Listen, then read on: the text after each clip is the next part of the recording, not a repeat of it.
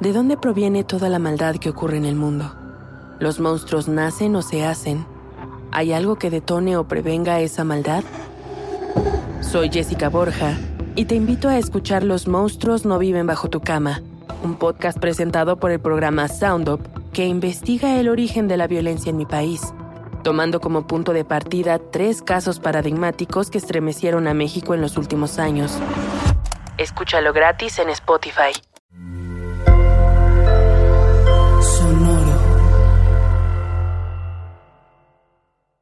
El siguiente podcast contiene lenguaje explícito y descripciones de violencia gráfica. No es recomendable para menores de 16 años sin supervisión de un adulto. No se recomienda escuchar mientras se opera un vehículo automotor. Para una experiencia óptima, se recomienda el uso de audífonos.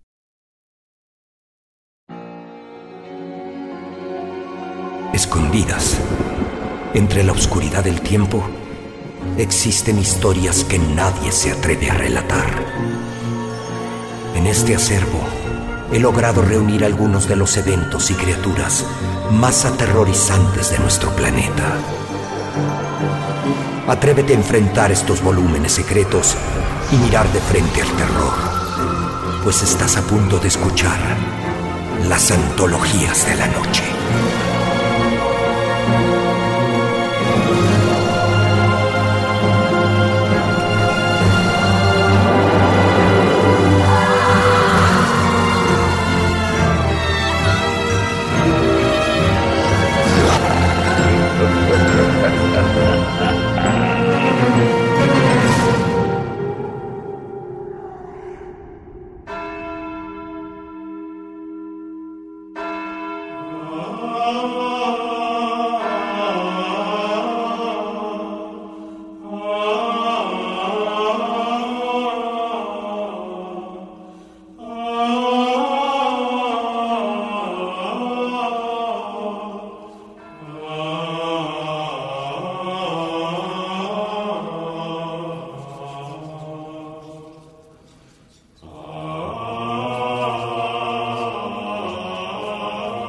Este año de 1732, y por la gracia de nuestro Señor Jesucristo, te suplicamos recibas y aceptes este humilde sacrificio para protegernos de Satanás y del infierno. Que vuestro espíritu guarde y proteja del mal estos muros y este recinto, preservando así la gloria de Jesucristo nuestro Señor. Así sea. Así sea. In nomine Patris et Filii et Spiritus Sancti. Amén. Amén. Ahora entra ahí. ¿Qué pasa, Fray Hernán? ¿Qué sucede? ¿Sacrificio? ¡Que entres ahí, os digo! Es una broma, ¿verdad? Algún rito de iniciación. Eh, Por favor, no bromee, Fray Hernán. Ya me está asustando. Ofrécele tu miedo a Dios. Que la virginidad y pureza de tu cuerpo y alma le den fortaleza a estos cimientos y nos protejan de las fuerzas del mal. Eso no puede ser real. No, por favor, paren. No pongan más. Que paren, les digo. Pónganle este papel en las manos y átenselas en oración.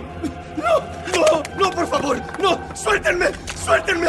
Déjenme ir. Fray Hernán, ya no quiero ser monje.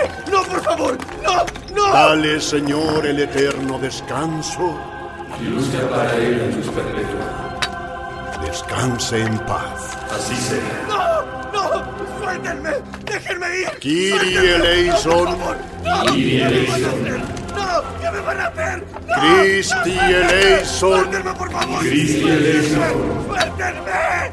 No, Recibe, Señor, a este siervo en tu gloria. suéltenme.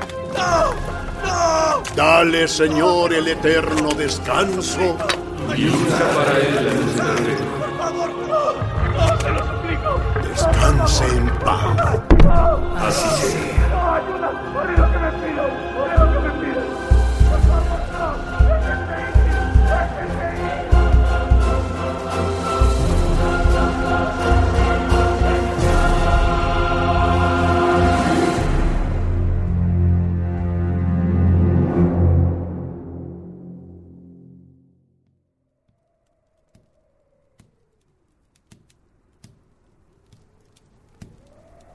Suena.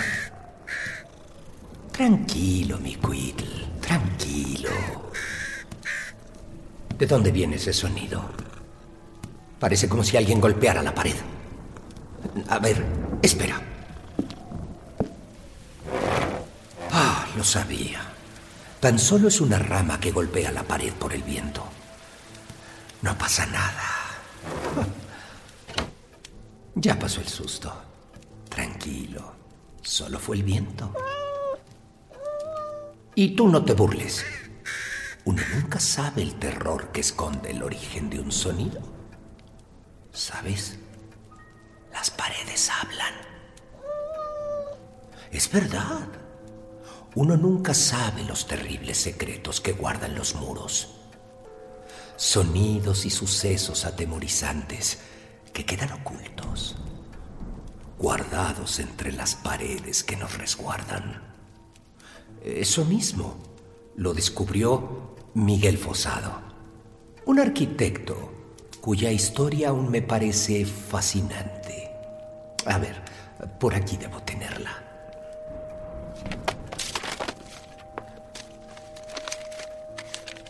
Aquí está.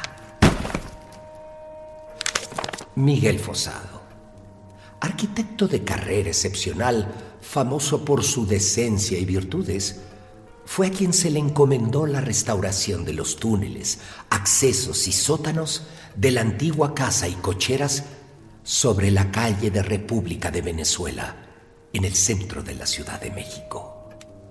Mismos que dan hacia el Palacio de la Escuela de Medicina, antes y mejor conocido como el antiguo Palacio de la Inquisición.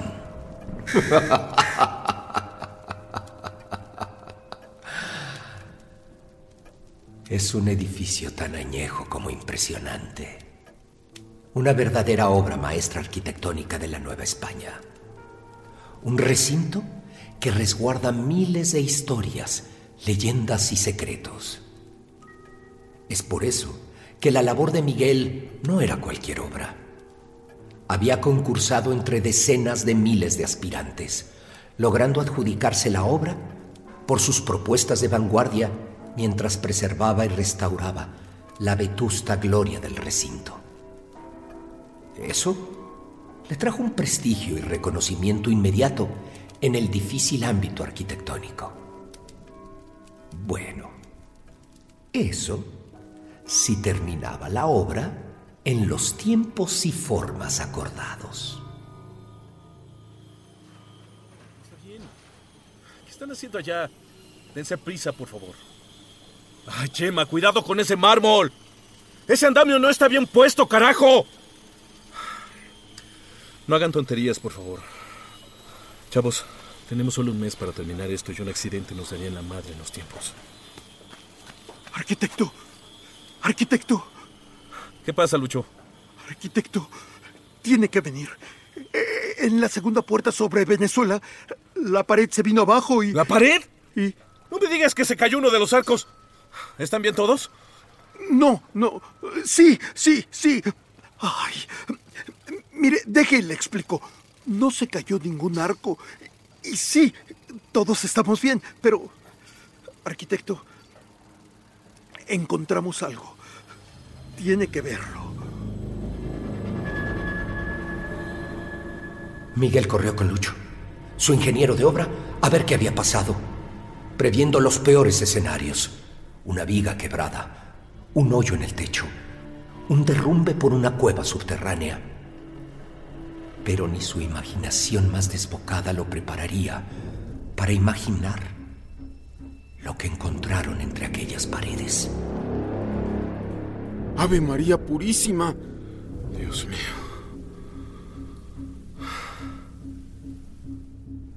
Miguel contempló con horror la escena. En la pared interior, entre dos estrechos muros, flanqueando una entrada tapiada de un túnel, se veía claramente el esqueleto de un monje asomarse entre los tabiques. Sus manos atadas en oración contrastaban con el gesto de absoluto terror en su rostro descarnado. La osamenta del fraile había quedado congelada en un gesto de terror, mostrando los huesos cadavéricos, con aún pedazos de carne descompuesta en su rostro. Vestido con su hábito y mostrando en perfecto estado el inmenso rosario de madera alrededor de su cuello, tenía mechones de pelo aún conservado que se escurrían hacia las protuberancias y huecos que alguna vez fueron orejas. Las cuencas, ya sin ojos, parecían dirigirse al cielo, suplicando su intervención. Y en algunos tabiques aún se veían débiles arañazos que confirmaban el terrible destino al que se había enfrentado el fraile. Había sido emparedado en vida. Sáquenlo de aquí. Pero, arquitecto, tenemos que dar aviso a antropología. Sáquenlo de aquí, dije. Y ni una palabra a nadie. Si antropología se entera, detendrá de inmediato la obra para verificar cada pared y cada túnel. Lo siento, pero no puedo permitirlo. Sáquenlo. ¿Qué? ¿Nadie va a obedecer? ¿Pero qué les pasa? Con todo respeto, Arki, nadie quiere tocar a un fraile muerto. Lo enterraron vivo. ¿Quién sabe qué maldición guarda? Además, el velador nos contó que de noche se escuchan ruidos y lamentos al fondo de ese túnel. Supersticiones. ¿Pero qué carajos dices, Chuy? No seas absurdo. Solo son huesos viejos. Maldiciones. ¿Qué es esto? ¿La Sierra Chapáneca? Entiéndanos, arquitecto. No, entiéndanme ustedes y entiéndanme bien. Hay poco trabajo y me costó mucho lograr esta obra. Estoy protegiendo su chamba y su raya. No voy a permitir que por estas idioteces se ponga en riesgo la terminación de la obra. Esto es una orden. Tomen los picos y saquen con cuidado el esqueleto de inmediato. Que no obedezca se queda sin trabajo en este instante. Se hizo un silencio espectral. Nadie sabía qué hacer y estaban temerosos de ambas alternativas. ¿Harto? Miguel le arrebató un pico a uno de los albañiles y empezó él mismo a quebrar tabique tras tabique. Lucho, comunícate con la segunda cuadrilla y dile a Carlos que quizá necesitemos más gente de inmediato. Al ver que la amenaza era real, varios de los albañiles se le unieron, tomando sus picos y palas para liberar al muerto. El último fue Chuy, ya que aunque renuente, pues no podía quedarse sin trabajo. Pásenme ese tablón.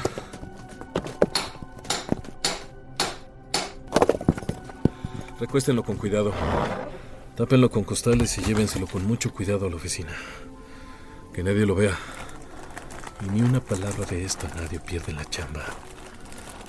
Cuando hayamos terminado daremos aviso a Lina.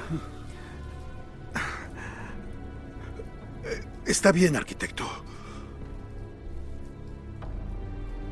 Con mucho cuidado, Lucho, Chuy y dos albañiles más levantaron el tablón con el cadáver del fraile. Con cuidado, fueron cargándolo hacia el exterior. Miguel caminaba al frente, asegurándose que los costales lo cubrieran bien y que no hubiera curiosos a su alrededor. Saliendo al patio frontal, se encaminaron hacia las oficinas.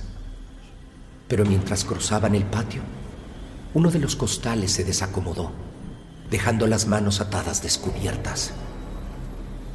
En el momento que la luz del sol iluminó las ataduras de sus manos, éstas desaparecieron de inmediato. Y ante el asombro de todos, el cadáver del fraile se incorporó, alzando sus manos al cielo. Los hombres dejaron caer el tablón con el muerto, presas del miedo. Y frente a sus ojos, el cadáver levantó su rostro hacia el sol y mostrando lo que pareció una sonrisa macabra, se fue deshaciendo lentamente y después se convirtió en polvo frente a los ojos asombrados de aquellos hombres. El polvo se lo llevó el viento, dejando a los hombres inmóviles y asustados ante lo que acababa de ocurrir. Solo un viejo pedazo de papel quedó frente a ellos. Miguel lo tomó de inmediato. ¡Ave María Purísima! Dios nos proteja. Y ahora, ¿cómo explicamos esto, Arqui? No tenemos que explicar nada porque aquí no pasó nada. Ni siquiera hay evidencia. Ya. Todos a trabajar. Aquí no pasó nada. Ni una palabra de esto a nadie, ¿ok? A trabajar. A- a- antes de retirarme, una pregunta, Arqui. ¿Qué dice el papel? Está en latín. Solum pura anima ditens unum malum. Pero, ¿usted sabe qué quiere decir? Que no, hombre. Son supercherías de la época. Ya vete a trabajar. Está bien. ¡Ya oyeron todos! ¡A trabajar! Solum pura anima detens unum malum. Solo un alma pura detiene al maligno. Patrañas.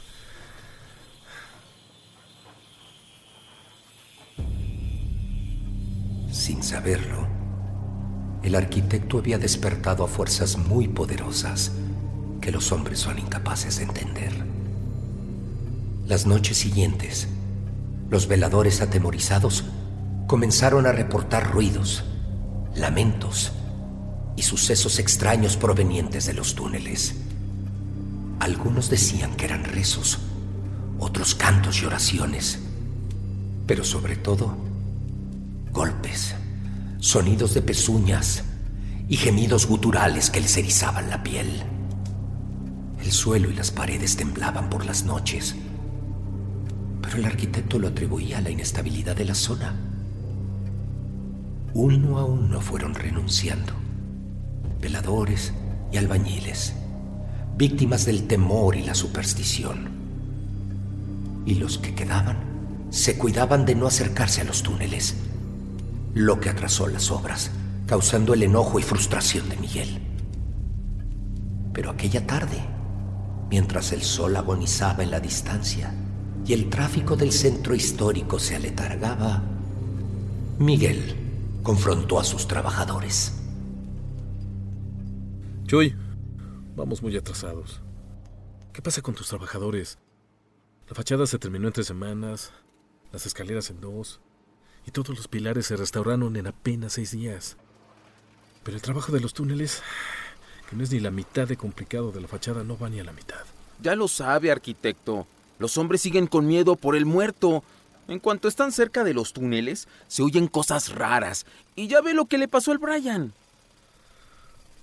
Lo de Brian fue un descuido. Por andar distraído no se fijó y se cortó con un fierro que alguien dejó mal puesto. No lo sé, arquitecto. Todos vimos la herida. Parecían garras. Hasta el doctor dijo que era algo extraño. Basta, basta. Estoy hasta la madre de ridiculeces. No voy a tolerar más historias de espantos como excusa para no trabajar. Si tu gente no puede terminar el túnel para el jueves, yo... ¡Ayuda! ¡Ayuda! Ay, no, ¿ahora qué? ¿Qué pasa, Lucho?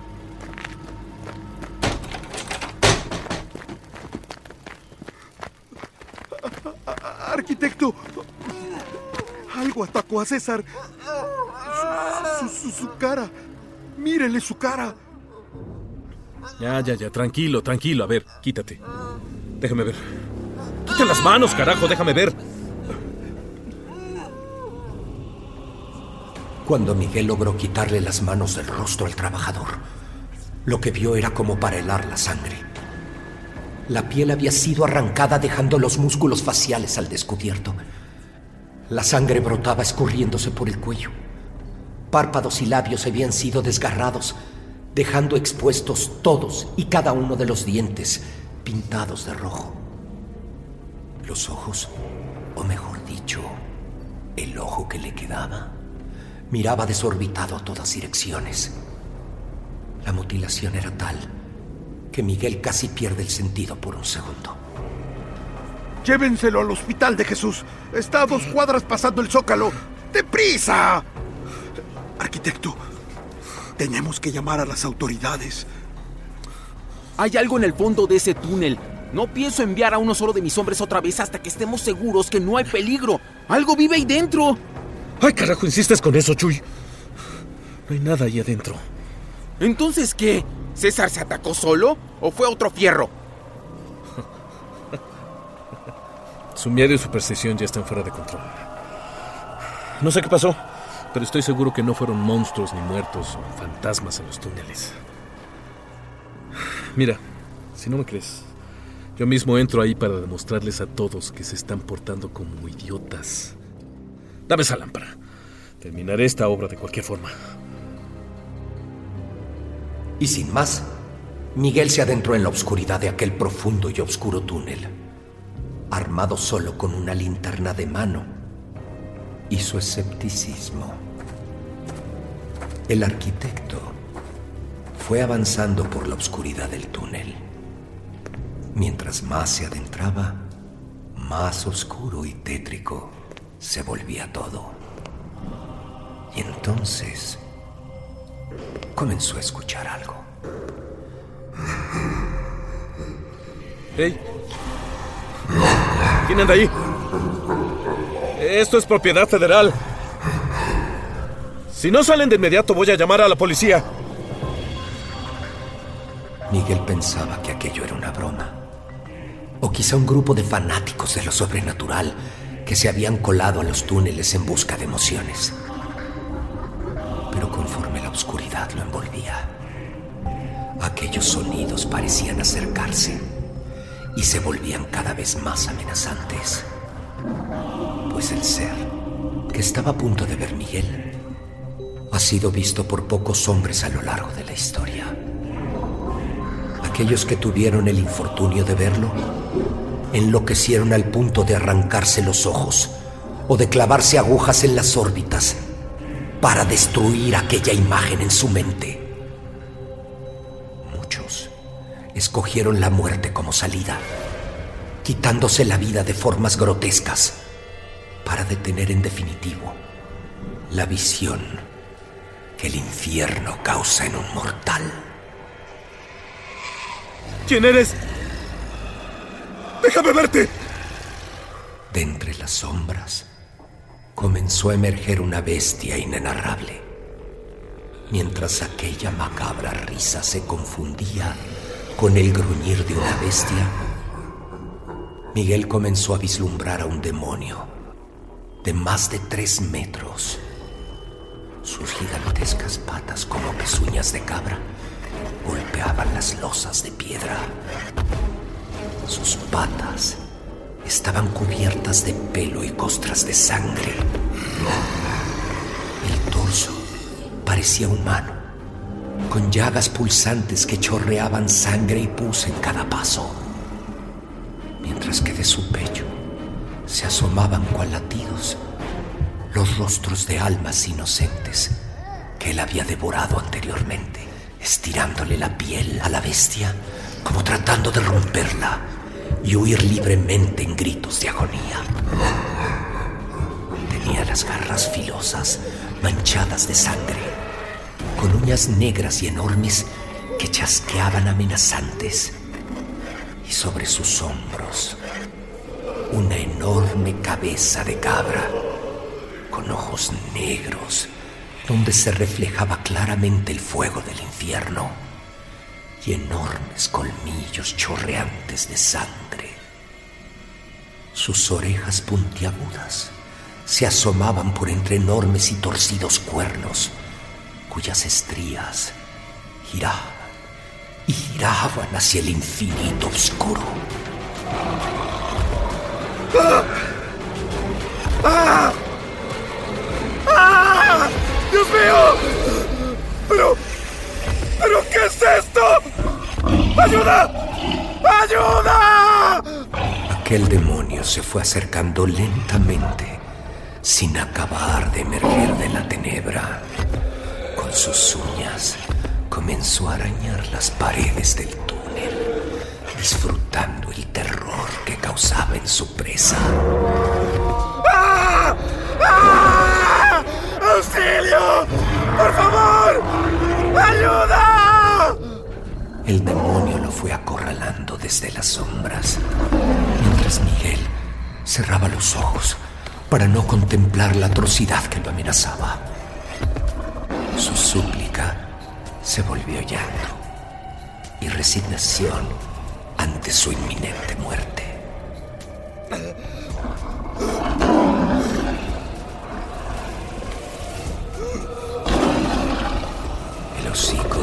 bestia se fue acercando tanto que podía oler el azufre y la fetidez de su bramido.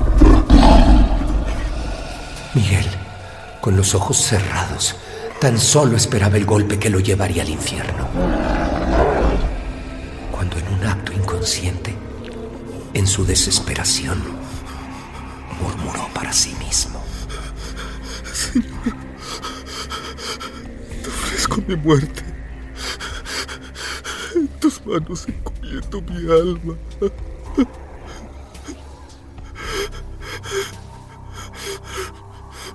De pronto, comenzó a brillar intensamente una luz, provocando que aquel demonio gritara de dolor y huyera rápidamente hacia las sombras. ¡Da de retro, Satán! ¡Haz ténebras ex inferno! Miguel no alcanzaba a entender lo sucedido.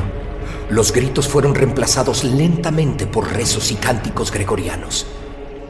Finalmente, se armó de valor y abrió los ojos. In nomini Patris et Filis et Spiritus Sancti.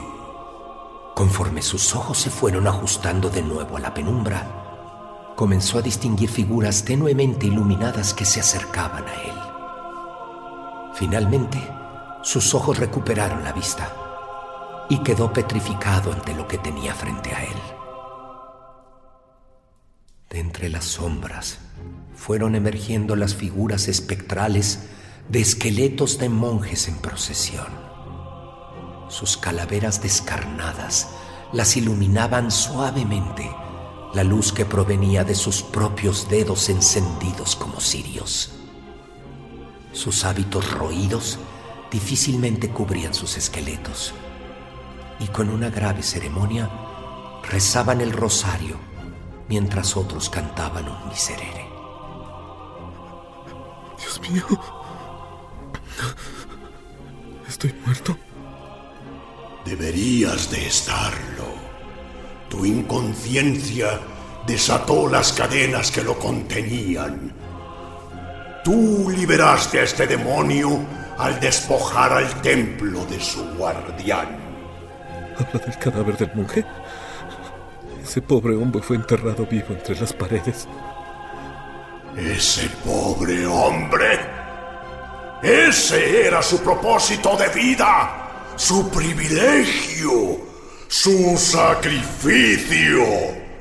Nuestro hermano era un novicio célibe, el cual ofreció su vida para que su pureza impidiera salir al mal infernal que nos acecha. En este recinto se albergó a la Santísima Inquisición. Aquí coexisten el bien y el mal en una lucha perenne por el control de las almas. Al retirar sus restos, se rompieron las barreras que lo mantenían en el infierno. Has liberado al mal. Prepárate a enfrentar las consecuencias. ¿Quién eres tú?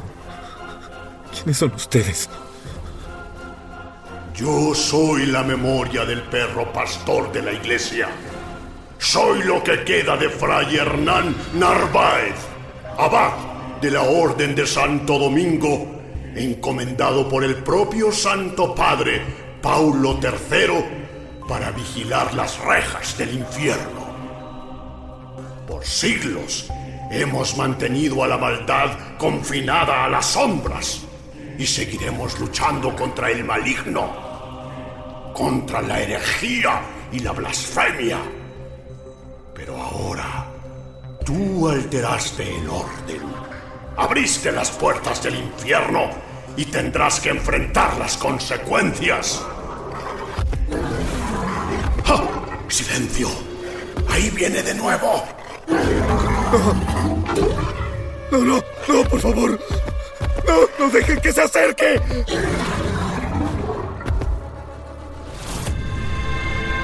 Va de retro, Satán. A tenebras ex inferno. In nomine Patris et Filii et et Spiritus Sancti. Pronto, entra aquí y no te muevas. Quédate callado. El temor de Miguel hacia la bestia hizo que obedeciera al cadáver del fraile sin chistar, ocultándose en un hueco del túnel donde no podía ser visto por aquel demonio. Y ahí, por un momento, salvo. Ya se fue. No es tan fácil. Debemos cerrar de nuevo las puertas del Averno. Solo la virtud y el sacrificio puede detenerlo. Tu imprudencia lo liberó. Tu sacrificio lo encerrará de nuevo. ¿Qué?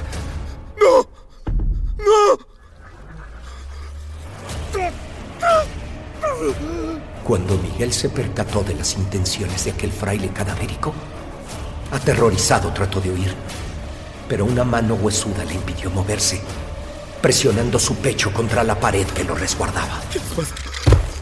No, no pueden hacer esto. ¡Déjenme ir! Nosotros no hicimos nada. Fuiste tú el que lo ofreció libremente. Adelante, hermanos. ¡Suéltenme! ¡Déjenme ir!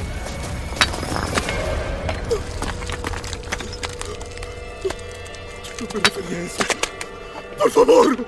Tú le ofreciste a Dios tu muerte, lo que nos levantó de la nuestra. Yo decidí que no mueras a manos del maligno, sino que tu alma y sacrificio sirvan para enmendar el daño que causaste. ¡No! Reza, muchacho. Reza con toda tu alma. ¡Por favor! Tu muerte servirá para proteger a los justos. ¡Ayuda! Dale, Señor, el eterno descanso. ¡Ayuda! Y busca para él en sus perpetua. Descanse en paz. Así será. Kiri eleison. Kiri eleison. Christi eleison. Christi eleison. ¡Ayuda! Kiri eleison. Kiri eleison. Recibe, Señor, a este siervo en tu gloria. Dale, Señor, el eterno descanso. Busca para él la luz perpetua. Descanse en paz. ¡Por favor! ¡Ayuda!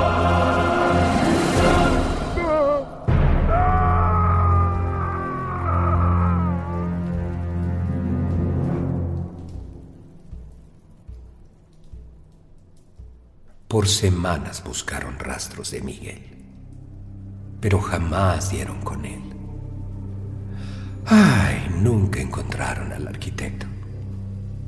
La constructora mandó a clausurar los túneles, enfocándose nada más a la restauración del edificio principal, el cual ya estaba prácticamente acabado.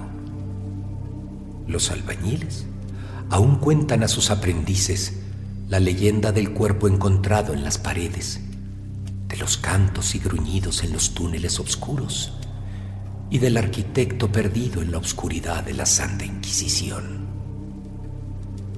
Pero si prestan bien el oído, en esas noches negras donde parece que hasta la esperanza muere, aún podrán oír los gritos y lamentos de un pobre hombre atrapado entre las paredes detrás de la segunda puerta de la calle de República de Venezuela, en el centro histórico. Los sonidos y lamentos de un hombre víctima de su propio escepticismo. Te lo dije, mi Quitl. Las paredes hablan. ¡Silencio! Uno nunca sabe quién puede ser el siguiente protagonista de nuestras crónicas oscuras. Buenas noches desde la oscuridad de las sombras.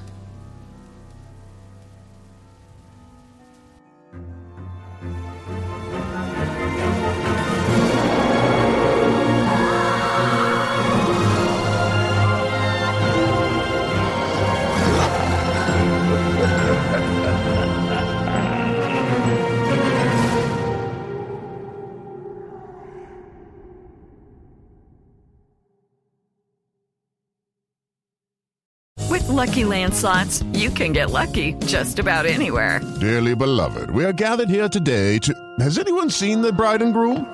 Sorry, sorry, we're here. We were getting lucky in the limo and we lost track of time. No, Lucky Land Casino, with cash prizes that add up quicker than a guest registry. In that case, I pronounce you lucky. Play for free at LuckyLandSlots.com. Daily bonuses are waiting. No purchase necessary. Void where prohibited by law. 18 plus. Terms and conditions apply. See website for details. ¿De dónde proviene toda la maldad que ocurre en el mundo? ¿Los monstruos nacen o se hacen? ¿Hay algo que detone o prevenga esa maldad? Soy Jessica Borja y te invito a escuchar Los monstruos no viven bajo tu cama, un podcast presentado por el programa Sound Up que investiga el origen de la violencia en mi país, tomando como punto de partida tres casos paradigmáticos que estremecieron a México en los últimos años. Escúchalo gratis en Spotify.